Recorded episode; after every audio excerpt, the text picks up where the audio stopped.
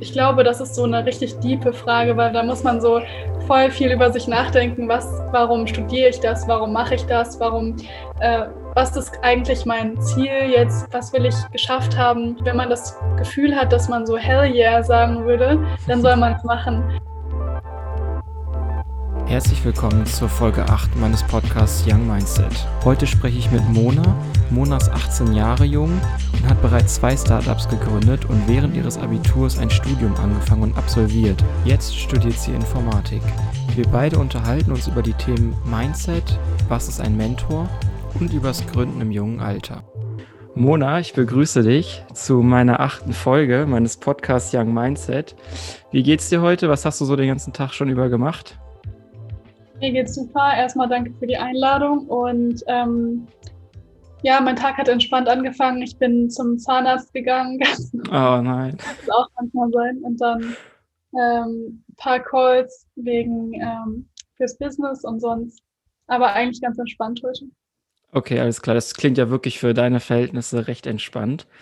Ähm, bevor wir jetzt tiefer in die Materie einsteigen, magst du uns einmal sagen, wer bist du, wo stehst du, in was für einer Lebens, in was für einem Lebensbereich bist du tätig und an was für einem Lebensabschnitt stehst du gerade? Wie würdest du das für dich definieren? Okay, lass mich das mal sortieren. Also erstmal, ja. wer bin ähm, ich? bin ähm, Mona, 18, ähm, hauptsächlich eigentlich Studentin. Ich studiere Informatik ähm, an der XU in Potsdam und ähm, ja, wie fange ich am besten an? Also ich bin eigentlich auch hauptsächlich Gründerin. Also ich beschäftige mich neben der Uni hauptsächlich mit ähm, meinem Unternehmen Optimo, wo es dabei, ja, da, wo es darum geht, wie man ähm, Produktionsmitarbeiter auf die, ja, auf die Automatisierung vorbereiten kann und denen die richtigen Skills beibringen kann. Und ja, neben den ganzen Sachen ähm, habe ich ja die letzten Jahre ein Studium im, im Bereich Wirtschaftswissenschaften abgeschlossen, was ich mit 14 damals angefangen habe und ähm, ein anderes Unternehmen im Bereich Zeitmanagement aufgebaut, ähm, wo ich jetzt zusammen mit zwei Co-Foundern arbeite und äh, das hat sich auch ein paar Mal beschäftigt. Ups. Alles gut.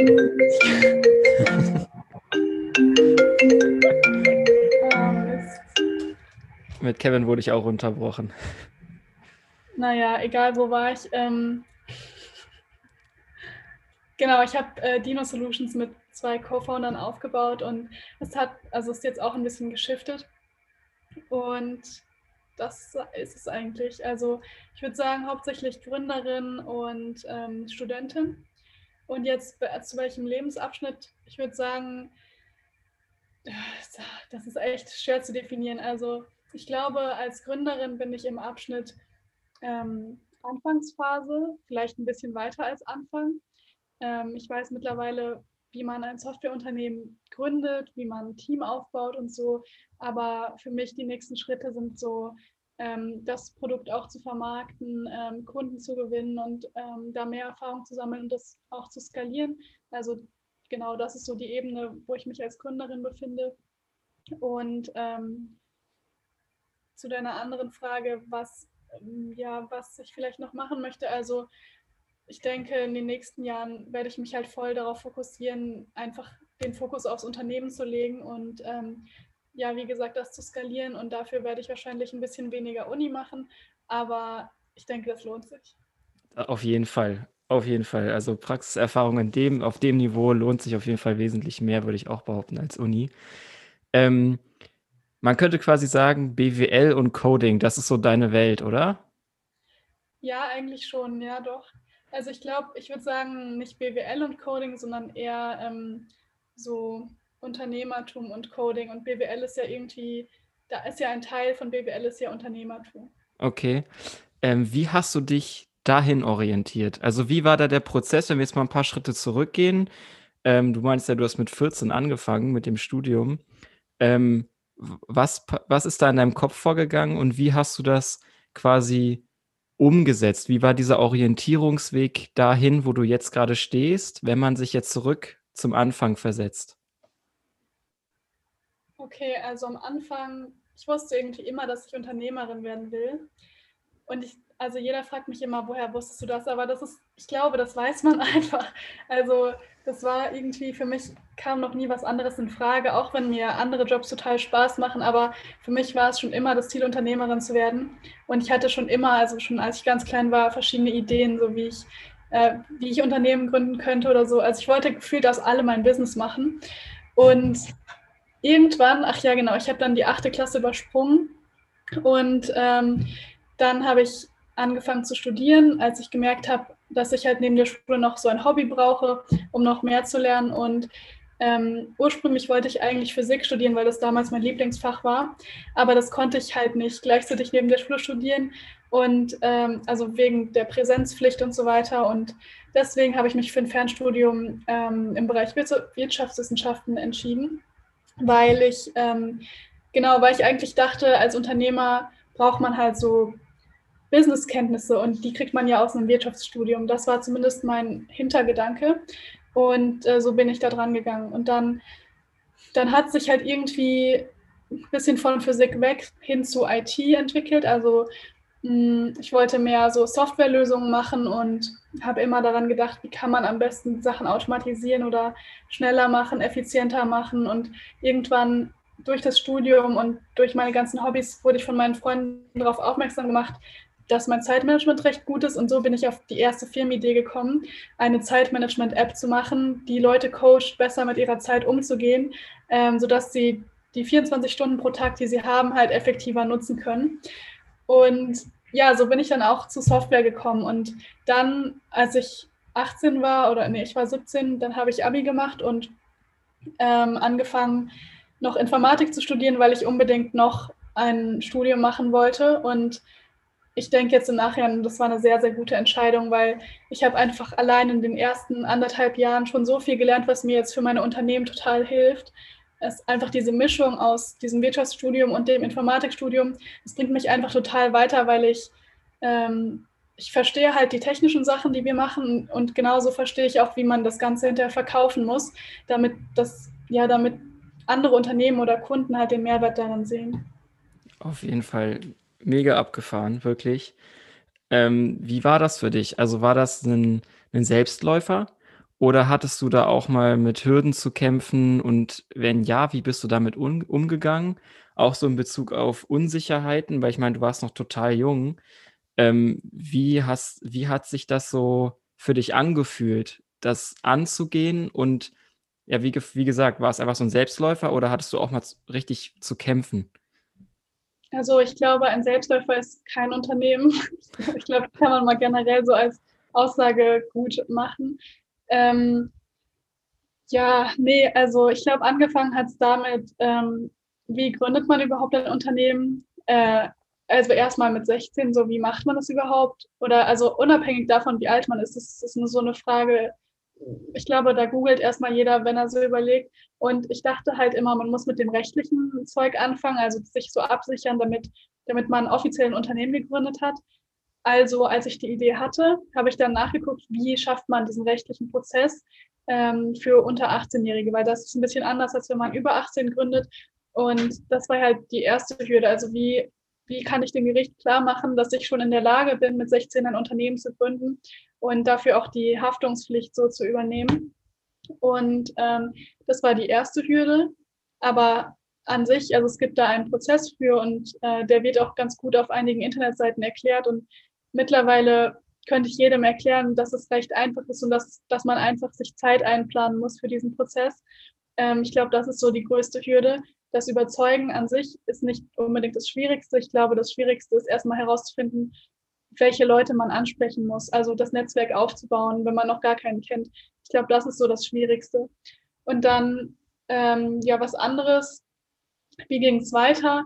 Ja, ich habe angefangen mit meiner Idee, wie ich das für mich machen würde und habe direkt äh, Entwickler dazu geholt ins Team und mit denen angefangen, das Ding zu entwickeln und habe dann festgestellt, dass eigentlich gar kein Bedarf dafür da ist, was ich mir ausgedacht habe, oh weil, weil es war ja von mir geschlossen auf andere und nicht jeder will den Tag so gut durchstrukturiert haben wie ich und nicht jeder hat genau die gleiche Vorstellung von Zeit wie ich, habe ich dann halt irgendwie auch festgestellt und ähm, so hat sich das dann über die Zeit weiterentwickelt. Also ähm, Learning, so beim Softwareprodukt nicht direkt anfangen zu programmieren, sondern erstmal die Software irgendwie aufmalen auf Papier, dann Leuten zeigen oder es gibt ganz viele Tools, zum Beispiel Figma oder Adobe XD, um das halt am Computer schön zu machen und einfach zu prototypen, bevor man es programmiert. Bei Programmieren, ähm, man möchte die Lösung halt nicht so einfach löschen, weil man hat ja so viel Arbeit reingesteckt.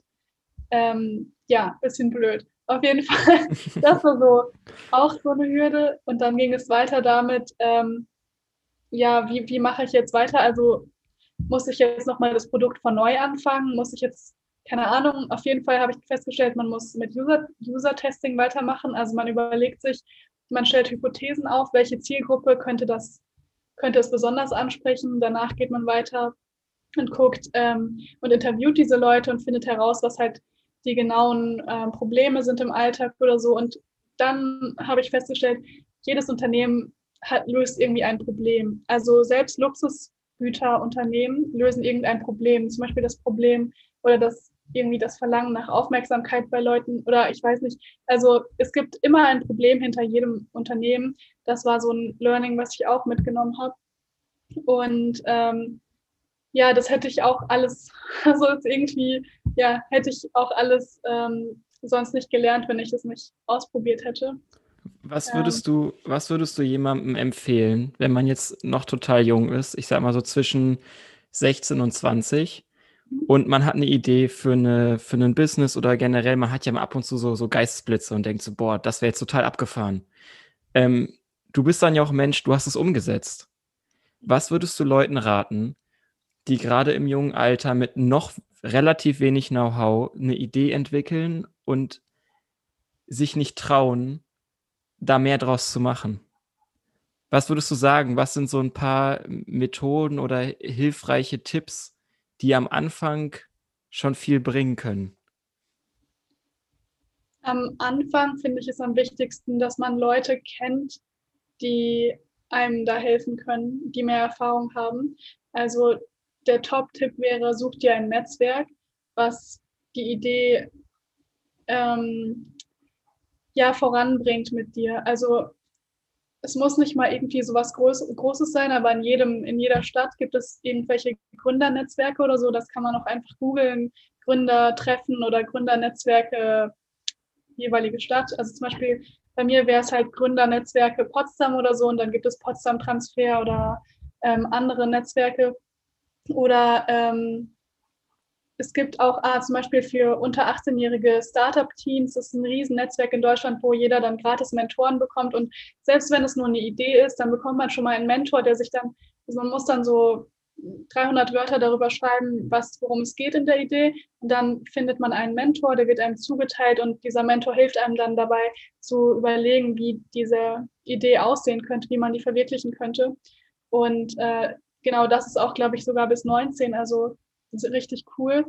Ähm, ja, ich würde auf jeden Fall sagen, such dir ein Netzwerk und Leute, die halt vielleicht, um es einfacher zu machen, überleg dir eine Person, die du kennst, die das schon mal gemacht hat, was du machen möchtest oder in irgendeiner Weise und dann, dann hangelt man sich so da lang. Also man guckt so, okay, diese Person ist jetzt darin gut, dann kann ich es von der lernen und von der Person kann ich vielleicht das lernen. Also so würde ich es machen. Mhm.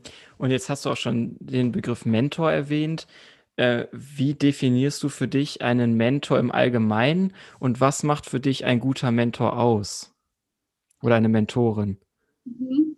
Ich finde, ein Mentor ist jemand, von dem man Dinge lernt, die man selbst, ja, von dem man Dinge lernt in erster Linie. Und dann meistens ein Mentor ist jemand, der schon Erfahrungen gemacht hat, die man möglichst vermeiden möchte. Oder irgendwie so, mhm. also so würde ich es ungefähr bezeichnen. Ähm, ich habe, ich würde so sagen, ich habe so drei Hauptmentoren. Und ähm, ich glaube, was bei denen, weshalb ich die, also ich habe so bei jeder Person könnte ich sagen, die ist irgendwie mein Mentor. So zum Beispiel, äh, du bist irgendwie auch mein Mentor. So bei dir würde ich sowas fragen wie, wie machst du Podcasts oder ähm, wie studiert man an der Goethe-Uni oder irgendwie sowas in die Richtung, ne? Ähm, so insofern würde ich, ich, ich sehe so jede Person irgendwie als Mentor, aber diese drei würde ich als hauptsächlich als Mentoren bezeichnen, weil die sich regelmäßig dafür Zeit nehmen, äh, mich ohne Gegenleistung auf ein höheres Niveau zu bringen in meinem Professional-Umfeld oder ähm, auch persönlich. Und ich glaube, also für mich ist wirklich das Regelmäßige dabei. Ähm, es, ich habe regelmäßig mit diesen Mentoren Meetings, wo ich einfach nur über mich rede. Das finde ich total interessant. Ich muss nichts zurückgeben, aber ich habe immer den Eindruck, dass es auch meinen Mentoren Spaß macht, mit mir zu reden und dass es auch für die einen Vorteil hat. Also dass es, obwohl ich mich so fühle, als würde ich ganz viel von denen bekommen, habe ich auch das Gefühl, dass sie ähm, auch was von mir bekommen und das finde ich halt richtig cool. Hast du auch schon mal die Rolle als Mentor eingenommen? Ja, ich denke schon. Ähm, man sagt es eigentlich nie so. Also man sagt nie so, ja, ich bin jetzt dein Mentor oder nee, äh, möchtest du mein Mentor sein. Aber ja, doch, auf jeden Fall. Ähm, ich glaube, angefangen, das hat mal ähm, bei einem Businessplan-Wettbewerb oder so, da kam ähm, ja eine Schülerin zu mir und ähm, hat mich darum gebeten, ihr zu helfen beim Pitch-Training und äh, dann sind wir den Pitch zusammen durchgegangen. Ähm, oder jetzt letztens hat mich jemand bei Instagram angeschrieben und äh, dann haben wir einen Call vereinbart und jetzt reden wir ab und zu und das ist echt, also ist echt cool. Ich habe eigentlich gedacht, so ich bin viel zu jung, um Mentor zu sein. Mhm. Ja, das stimmt. Ähm, da hätte ich auch schon direkt eine nächste Frage, die da, die da passen würde. Ähm, was würdest du gerade jungen Menschen als Tipp geben, die eigentlich viel erreichen wollen, aber durch ihr junges Alter das Gefühl haben, sie seien nicht bereit dafür? Also wie man es schafft, über diesen Schatten zu springen. Also mir geht es nämlich genauso. Ich hatte ja auch solche, solche Gedankengänge, bevor ich diesen Podcast gemacht habe. Ich habe mir halt gedacht, ich hatte eine coole Idee und ich hatte mein Netzwerk an Leuten, die ich interessant finde und wo ich das Gefühl hatte, nicht nur ich kann davon lernen. Aber ich habe mir halt auch wiederum gedacht, ich bin erst 20, ich habe noch keinerlei Erfahrung, ich studiere gerade mal im ersten Semester. Was habe ich schon der Welt zu bieten? Hattest du auch solche Gedanken? Und wenn ja, wie bist du damit umgegangen, dass du es am Ende dann doch einfach getan hast? Ich finde, das ist eine sehr gute Frage. Ähm ich glaube, es gibt so zwei Sachen. Vielleicht das eine, ähm, manchmal weiß man es einfach und dann macht man es einfach. Das ist, also ich glaube, das ist das eine. Also ich denke mal, bei dir war es ähnlich. Ähm, und das andere ist, ähm, ich denke, es fängt dabei an, sich danach, äh, man sollte sich danach fragen, warum mache ich das? Und wenn man, also ich glaube, das ist so eine richtig diepe Frage, weil da muss man so voll viel über sich nachdenken, was, warum studiere ich das, warum mache ich das, warum, äh, was ist eigentlich mein Ziel jetzt, was will ich geschafft haben, ähm, bis, I don't know, bis ich 30 bin oder so. Oder ich glaube, das sind so Fragen, die man sich irgendwie dauernd stellt oder die man sich an einem gewissen Punkt stellt.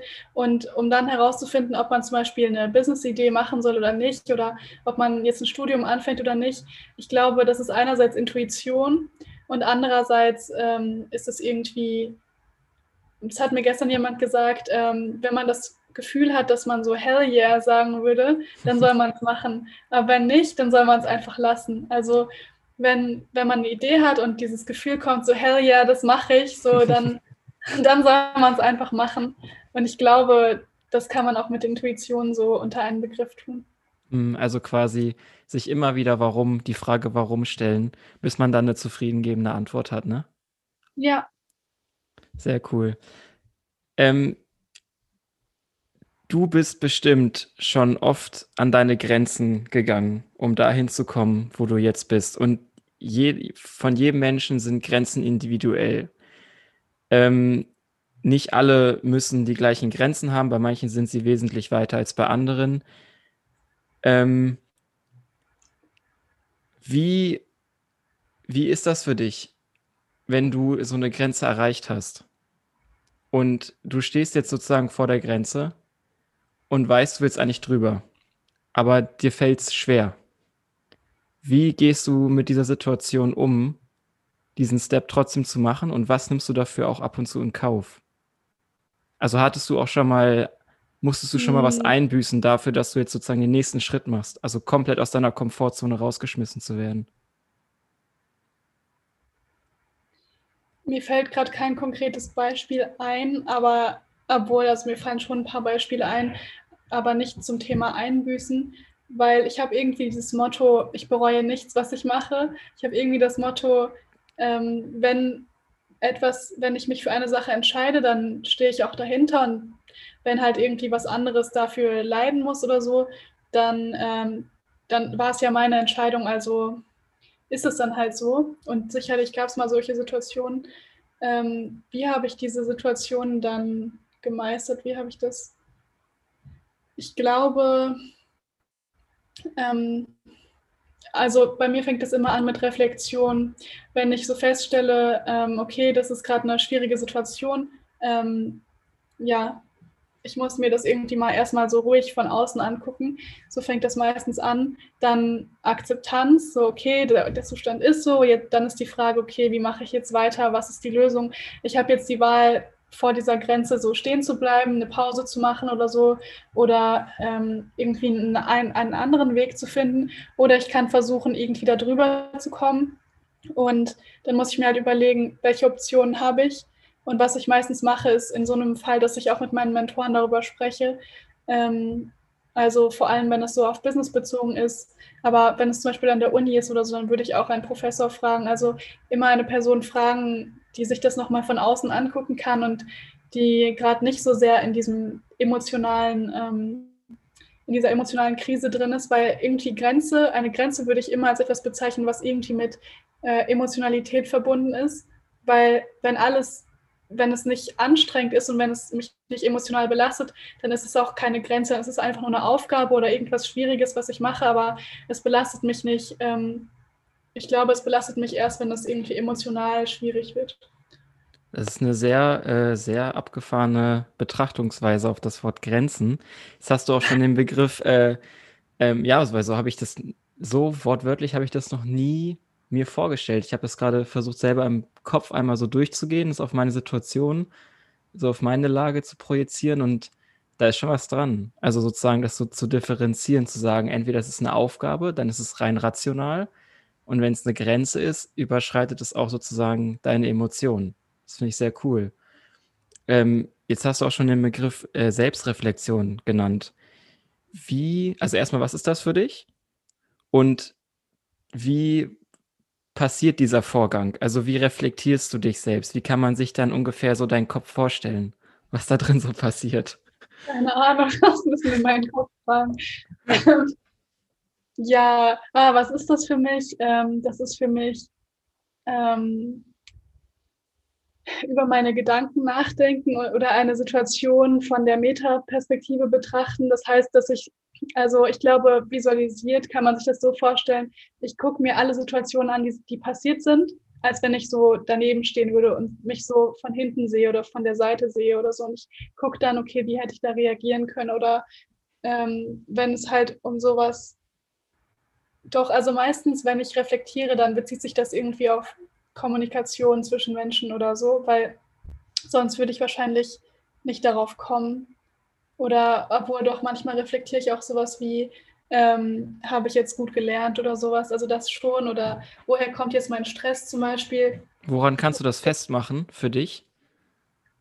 Das ist schwer zu sagen und das ist so ein Gefühl, glaube ich. Irgendwann, irgendwann merke ich einfach, okay, jetzt ist es, es hat auch ein bisschen mit der Grenze zu tun. Irgendwann merke ich, okay, jetzt ist der Punkt, wo ich ähm, das mal reflektieren muss, wo, was ich gemacht habe was ich zum Beispiel mache, ist einmal pro Tag ähm, überlegen, was war mein größtes Learning. Das ist eine Art, wie man reflektiert, also sich eine Frage stellen, ähm, was stresst mich gerade, woher kommt das oder was ist gerade mein Learning, was habe ich heute gelernt, was, äh, was möchte ich für die nächsten Wochen lernen oder so oder was war heute das Schönste am Tag. Also eigentlich, ich glaube, ich stelle mir immer solche Leitfragen und dann anhand dessen gehe ich den Tag durch oder die Situation, die ich mir überlege. Und ähm, also reflektieren ist erstmal einfach nur sich nochmal angucken, was eigentlich passiert ist, so das nochmal abspielen und dann der nächste Schritt, wie ich eben gesagt habe, so Akzeptanz oder das Versuchen zu verstehen, was eigentlich passiert ist und danach Entscheidungen treffen, was man jetzt damit macht mit dieser Information. Mhm. Ähm, Selbstreflexion ist ja auch verbunden mit dem Wort Mindset. Mhm. Wann kam dieses Wort, wann, ab wann war das Wort für dich ungefähr was für ein Zeitpunkt, ab wann war das ein Begriff für dich? Wann ist das Wort Mindset bei dir mal aufgetaucht? ich weiß nicht, so mit zwölf, ich weiß nicht. Mit zwölf schon. Ja, irgendwie, das ist einfach für mich ein ganz normales Wort, sowas wie, äh, ja, also keine Ahnung, es ist einfach ein, das ist einfach so Mind, halt irgendwie dein Kopf oder was du so denkst und so Mindset, so wie ist es halt geordnet oder wie denkst du, wie tickst du so ungefähr. Also für mich ist es einfach nur ein englisches Wort dafür, wie, wie ein Mensch tickt, also wie, wie sich jemand verhält. Und hm. ähm, ja, genau. Wie, wie hast du das für dich wahrgenommen? Wie hat sich dein Mindset über die Zeit, wenn du zurückdenkst, äh, weiterentwickelt und verändert? Ich glaube, das Mindset verändert sich so jeden Tag. Also irgendwie wächst das irgendwie. Also ich glaube, das ist wie so ein Muskel oder so. Und ähm, es gibt da verschiedene Funktionen, also für verschiedene Lebensbereiche irgendwie. Es gibt so ein Mindset in Bezug auf Beziehungen oder so, dann gibt es ein Mindset in Bezug auf Geld oder dann gibt es eins in Bezug auf, wie gehe ich mit ähm, Business um, mit verschiedenen Situationen oder so. Und wie hat sich das verändert?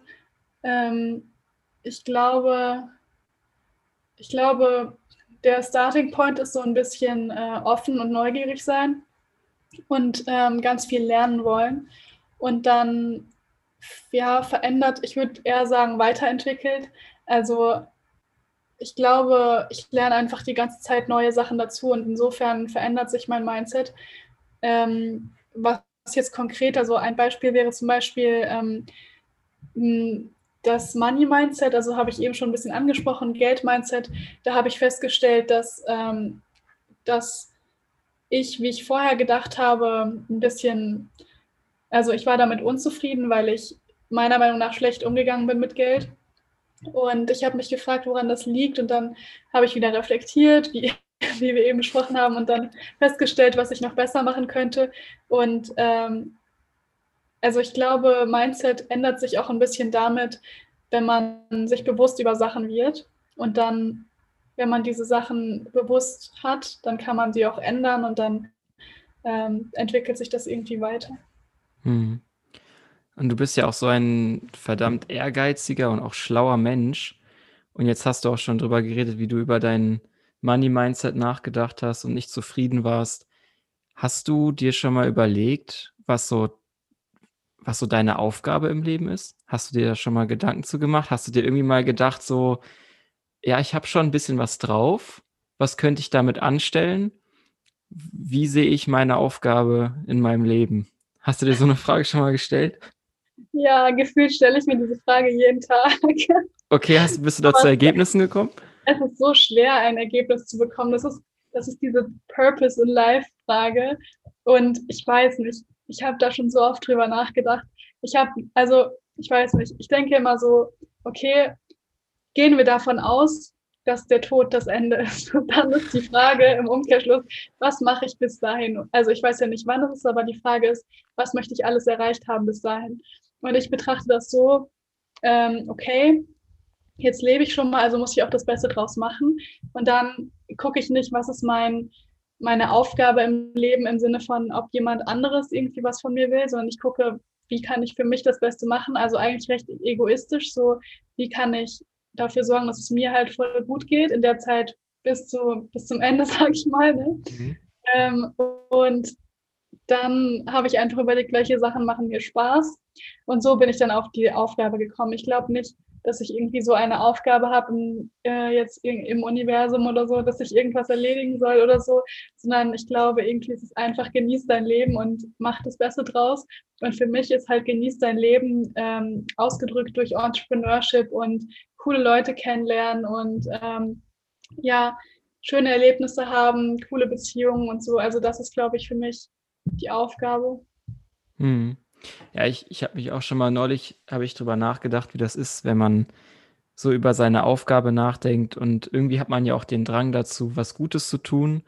Aber auch das ist, wenn man das zurückspinnt, auch das ist ja ein recht egoistisches Bedürfnis. Ja, extrem. Ne, das weil, glaubt mir nicht jemand, wenn ich das sage. So, wenn du möchtest, dass es, dass es jemand anderem gut geht, machst du es nur, weil es dir dann gut geht. Ja, klar. Also niemand spendet, niemand spendet 50 Euro an, an eine Hilfsorganisation aus reinen selbstlosen Gefühlen. Meistens ist es, man kauft sich das Gefühl, glücklich, glücklicher zu sein. So, indem du das Geld spendest. Es ist ja nichts anderes. Du kaufst ein Gefühl.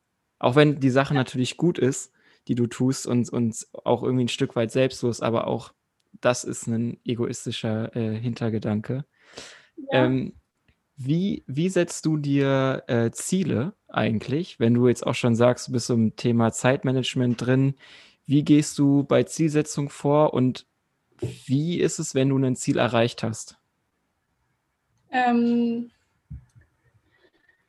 wie gehe ich bei Zielsetzung vor? Also grundsätzlich, es gibt so ein, ähm, ich glaube, also es fängt immer an mit, was möchte ich eigentlich machen? Was ist das nächste große Ding? Sagen wir mal als Beispiel, ein Ziel ist jetzt für meine Firma, ähm, irgendwie einen Partner zu finden, der mit uns jetzt ein Pilotprojekt macht. So, dann ist das Ziel, ähm, das Ziel muss irgendwie spezifisch sein, das habe ich gerade erklärt, ein Pilotprojekt. Ähm, dann muss es irgendwie messbar sein, ein Kunde und es sollte terminiert sein, also irgendwie, okay, ich möchte das jetzt, dass es innerhalb der nächsten zwei Wochen passiert. Das heißt, die Deadline ist irgendwie 28. Februar. Und ähm, was ich noch machen kann, ist so untere Meilensteine hinzufügen. Also jetzt bei diesem Ziel habe ich hinzugefügt, irgendwie XY fragen, äh, diese Firma fragen, andere E-Mail schreiben oder sowas. Also so in die Richtung, das sind so untere Meilensteine für mich, ähm, die, ich, die ich dann halt machen kann, ähm, um dieses Ziel zu erreichen, diese eine Firma für mich zu gewinnen. Dann wäre wahrscheinlich danach der nächste Step sowas wie ähm, Idee pitchen und ähm, ja, danach wahrscheinlich Verhandlungen oder sowas. Und ähm, genau so setze ich mir Ziele. Also ich überlege mir, was ist das? Bis wann will ich das erreicht haben? Wie viel, welche Unteraufgaben fallen da drunter? Wann mache ich die genau? Und ähm, ja, dann mache ich das halt einfach, was ich mir vorgenommen habe. Das ist so, wie ich mir Ziele setze. Und ähm, ich glaube, du hattest noch gefragt, wie man die dann einhält oder was war da dann zweite Frage? Also wenn du da sozusagen dein Ziel erreicht hast, ah, wie, ja. wie das dann aussieht. Ist das dann bei dir alles klar erledigt und das war's? Oder ist es dann, okay, erledigt, das heißt, ich habe mir jetzt eine Tür für ein weiteres Ziel eröffnet. Also kann man es ja auch betrachten. Oh, interessant. Hm, ich glaube, das ist immer unterschiedlich. Aber ja, also meistens ist es so, ja, okay, abgehakt, aber es, meistens passiert es automatisch, dass das nächste Ziel einfach danach kommt. Also es ist ja auch, viele laufen ja auch parallel. Also zum Beispiel habe ich auch an der Uni das Ziel, ähm, Graphentheorie bis nächste Woche Freitag zu können. dafür habe ja. ich auch unterschiedliche Aufgaben. Also ich habe mehrere Ziele parallel laufen. Irgendwann ist halt die Klausur, dann ist es vorbei.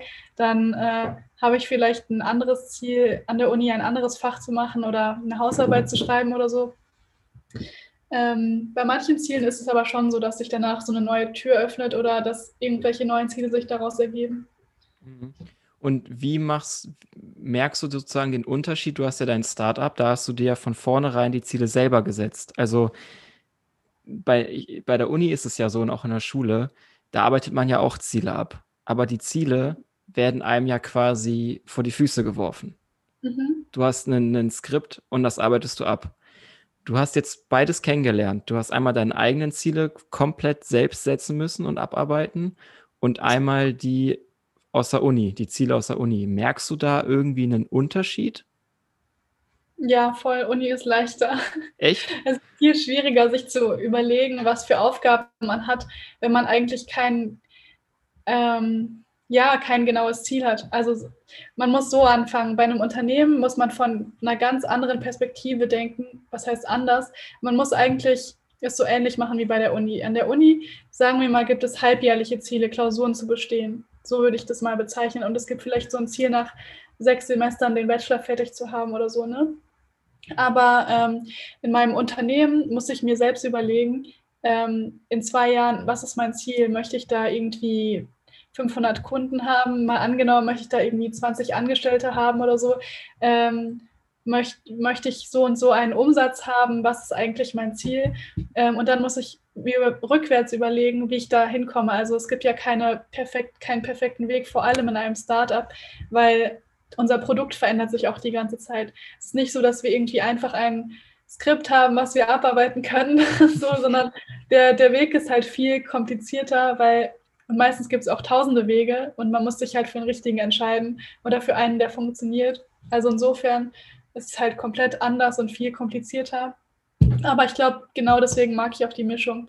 Also mir gefällt es total, dass ich an der Uni so äh, was Strukturiertes vorgegeben habe und das einfach nur mehr oder weniger abarbeiten muss und das dadurch halt so nebenbei einfach mache, weil sonst würde ich wahrscheinlich die ganzen Sachen gar nicht lernen, weil ich es mir nicht einfach als Ziel vornehme, ähm, Informatik zu lernen. Deswegen bin ich auch an der Uni. Also irgendwie kleiner so ein Commitment dadurch, dass ich das halt machen muss, mache ich das halt. Und ähm, ja, und dadurch, und die andere Seite halt das Unternehmen, wo ich mich selbst organisiere. Also ich finde, das ist halt die perfekte Mischung für mich. Und was würdest du sagen, wird sich langfristiger, langfristig gesehen bemerkbarer machen, positiv bemerkbarer machen, die, Ziel, die eigene Zielsetzung oder die vorgegebene Zielsetzung? Woraus würdest du mehr lernen? Woraus, was glaubst du, wenn du jetzt aus beiden rausgehst, aus beiden Situationen und zurückblickst, was würdest du sagen, oder gibt es das überhaupt oder ist, ist es nicht gleichzustellen? Wie würdest du das definieren? Ich glaube, man kann sehr viel daraus lernen, wenn man sich selbst organisieren kann. Ich, ja, doch, ich denke schon, also man, ich weiß nicht, ob man das so gut vergleichen kann, aber wenn ich es jetzt mal vergleiche von der Komponente ähm, ähm, Selbstorganisation aus, also wenn ich das jetzt von dieser Seite betrachte, dann lernt man natürlich extrem, extrem viel, wenn man sich für sein Unternehmen selbst organisiert zum Beispiel als wenn man äh, Sachen vorgegeben bekommt, weil ab da, wo man sich selbst organisieren kann, kann man auch irgendwann andere Leute organisieren, was nochmal was komplett anderes ist, musste ich feststellen. Also mein eigenes Zeitmanagement und das Zeitmanagement von meinem kompletten Team, das ist so ein Unterschied. so, weil Der da denke ich, ja, es ist einfach, es ist total anders. Und äh, ich glaube, das ist eine Grundfähigkeit, die man haben muss, wenn man wenn man irgendwann mal ein Team leiten möchte zum Beispiel oder wenn man irgendwann mal ähm, generell, ich glaube, dass Selbstorganisation nie schadet. Man kann dadurch nur effektiver werden. Ja, das stimmt. Das stimmt auf jeden Fall. Ähm, und jetzt zum Thema Selbstorganisation. Wie ist das mal, wenn du so ein, wenn du so ein Tief hast? Also ich glaube, nicht jeder, es würde mich wundern, wenn jetzt, wenn man jetzt sagen würde, dass jeder die ganze Zeit so high performen könnte. Also du hast ja. natürlich, man kann sich ich finde, mir, mir macht nichts mehr Spaß, als mir Tagespläne, Wochenpläne, Monatspläne zu schreiben, weil ich dann so denke, dann arbeite ich das und das und das ab und dann entwickelt sich so ein Hammergefühl, dann zieht man das so zwei Wochen durch und dann kommt so das erste Tief. Man denkt sich so, oh nee, es fängt ja schon morgens beim Aufstehen manchmal an, so 7.30 Uhr klingelt der Wecker, nee, gar kein Bock. Ich bleibe heute liegen, eine Ausnahme ist in Ordnung. So, und wenn du, hast du auch manchmal so, so, so Tiefphasen und wie mhm. gehst du dann mit solchen Tiefphasen um? Und wie krieg, kommst du wieder raus? Ähm, ich habe letztens eine Weisheit gehört, bei Prokrastination soll man einfach feiern und es akzeptieren. Und das funktioniert auch. Das ist echt interessant, das hat mir ein Jurastudent letztens erklärt. Und das ist so cool, weil seitdem denke ich mir einfach jedes Mal, wenn ich einfach heute nicht gut, ja, nur gut drauf bin oder so, dann denke ich mir so, okay, ich akzeptiere es, so, ich gucke halt jetzt Netflix oder so und irgendwann wird es halt eh langweilig und dann fange ich automatisch an, was zu machen. Ich glaube, wenn man es dann schafft, aktiv zu entspannen und einfach nichts zu tun, kommt man viel besser in den Rhythmus rein, als wenn man sich die ganze Zeit stresst, dass man irgendwas nicht gemacht hat. Das muss man natürlich irgendwie lernen, aber ich glaube, dieser, dieses ähm, extremistische Party machen, so dass hilft halt total. Also wenn man sich einfach vorstellt, okay, ich prokrastiniere perfekt, das kann ich jetzt feiern. Jetzt mein Gehirn hat einfach keine Lust aufs Lernen oder so. Und danach, wenn man es halt einmal komplett genossen hat, dann kann man wieder weitermachen. Das hat echt gut funktioniert bei mir, auch wenn ich es am Anfang nicht geglaubt habe. Und was anderes, ähm, was ich mache, also früher ist es mir auch schwer gefallen, aufzustehen zu einer bestimmten Uhrzeit oder so. Und manchmal bleibe ich auch lieber im Bett liegen, aber ähm, durch Routinen, die ich morgens mache ähm, oder generell irgendwelche Sachen, die ich mache, die, irgendwie aktiv passieren, ähm, ist es automatisch, dass ich aufstehe. Es ist genauso wie Zähneputzen vor dem Schlafengehen.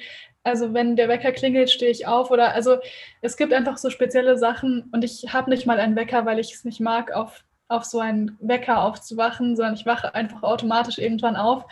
Ähm, also ich glaube, so Routinen helfen einem total und vor allem, wenn man am Anfang, also wenn man das Erste, was man am Tag macht, irgendwie aktiv ist, also zum Beispiel duschen oder ein Glas Wasser trinken oder das Fenster aufmachen, Bettdecke, ähm, Bett machen und so. Wenn man halt irgendwas Aktives macht und jetzt das Gegenbeispiel ist, statt Instagram oder so durchzuscrollen, dann, ähm, dann bekommt man gar nicht das Bedürfnis, so sich wieder hinzulegen. Mm, also, das stimmt. Ja. Lifehack übrigens, äh, wenn man aufsteht, halbe Zitrone, Wasser und zwei Gramm Salz. Ich glaube, zwei Gramm sind es. Ganz wenig nur. Trinken, danach bist du wach wie sonst was. Gut Weil du nimmst alle Mineralstoffe wieder auf über das Salz und die, ich weiß nicht, was die Säure macht. Vielleicht ist es auch einfach Placebo, aber ich bin danach komplett, also wie frisch geduscht. So fühlt sich das dann cool. an. Und ich freue mich, und ich freue mich jeden Morgen drauf und ähm, ist auch für mich dann so eine Hauptmotivation aufzustehen, weil ich weiß, wenn ich das trinke, dann bin ich wieder wach, dann bin ich wieder motivierter und dann setze ich mich mit mehr Freude an den Schreibtisch. Ah, cool. Das ist so ein ja. kleiner, kleiner Lifehack, den ich von einem Kumpel habe. Ähm, gibt es eine Sache im Leben, wovor du Angst hast? Also die dich, eine Angst, die dich zum Beispiel schon länger begleitet, die immer noch vorhanden ist oder die sich so durch deine, durch deine Aktivitäten entwickelt hat? Weil mit, mit, ich, das Gefühl ist so dieses, je weiter man kommt und je höher und ambitionierter die Ziele werden, desto größer werden auch teilweise so, bei mir teilweise so Verlustängste oder dieses Gefühl, wenn man ein Gefühl hat, man strebt gerade auf, dann wird auch das Gefühl bei mir größer. Ich habe Angst davor, dass dieses Gefühl irgendwann mal nachlässt. Hm. Ähm, hm. Also ich, ich sehe da bei mir keine Proportion. Irgendwie je größer die Ziele, desto schlechter geht es mir oder irgendwie sowas. Oder also das nicht, aber ähm, Angst, also Angst würde ich, als Angst würde ich es nicht bezeichnen, aber ich mag es nicht, wenn ich irgendwo eine Lücke habe, wo ich noch nicht geplant habe, was ich da mache. Also es ist die Angst uh, to run out of goals, also irgendwie, dass mhm. man keine, dass man irgendwie nichts mehr im Backlog hat, was man machen kann. Ähm, das ist eigentlich keine richtige Angst, aber es ist so, ich würde mich so leer fühlen und so nutzlos, wenn ich einfach nur eine Sache mache. Also irgendwie zum Beispiel, also seit ich angefangen habe, neben der Schule zu studieren und danach ein Unternehmen zu gründen, ich hatte immer mindestens drei Sachen. Wenn ich jetzt nur noch studieren würde, dann wäre ich so, dann würde irgendwas fehlen irgendwie. Hm. Und davor habe ich manchmal Angst. Ja. Kann ich, kann ich sehr gut nachvollziehen. So, als abschließende Frage wenn jetzt jemand zugehört hat und denkt sich, wow, von der würde ich gerne mehr lernen, mit der würde ich gerne in Kontakt treten, ähm, die, die Startups, die sie äh, erzählt hat, interessieren mich. Bist du erreichbar für solche Menschen und wenn, wenn ja, wie und wo? Ja, 100 Prozent. Ähm, auf jeden Fall bei LinkedIn. Da antworte ich auch immer bei Instagram, wie du mich gefunden hast. Und sonst, ich glaube, wenn man meinen Namen googelt über die Website, da steht auch irgendeine E-Mail-Adresse. Also man findet auf jeden Fall was und ich freue mich auch auf Feedback oder wenn jemand ähm, irgendwie Co-Founder oder ja, mitarbeiten möchte. Das ist auch cool.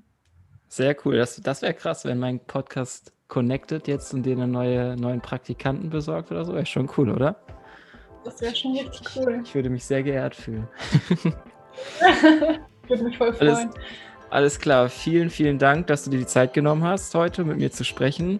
Ich weiß, dein, dein Tagesplan und dein Wochenplan ist tight getaktet. Ähm, deswegen bedanke ich mich sehr, dass du dir die Zeit genommen hast. Und ich hoffe, wir hören uns bald wieder. Danke für die coolen Fragen. Also ich fand die echt richtig gut. Dankeschön. Und äh, ja, danke auch für deine Zeit und ich hoffe auch, wir hören uns bald wieder. Dann sage ich mal ciao und hoffentlich bis nächste Woche Dienstag. Sehr cool. Hat voll Spaß gemacht. Mich auch.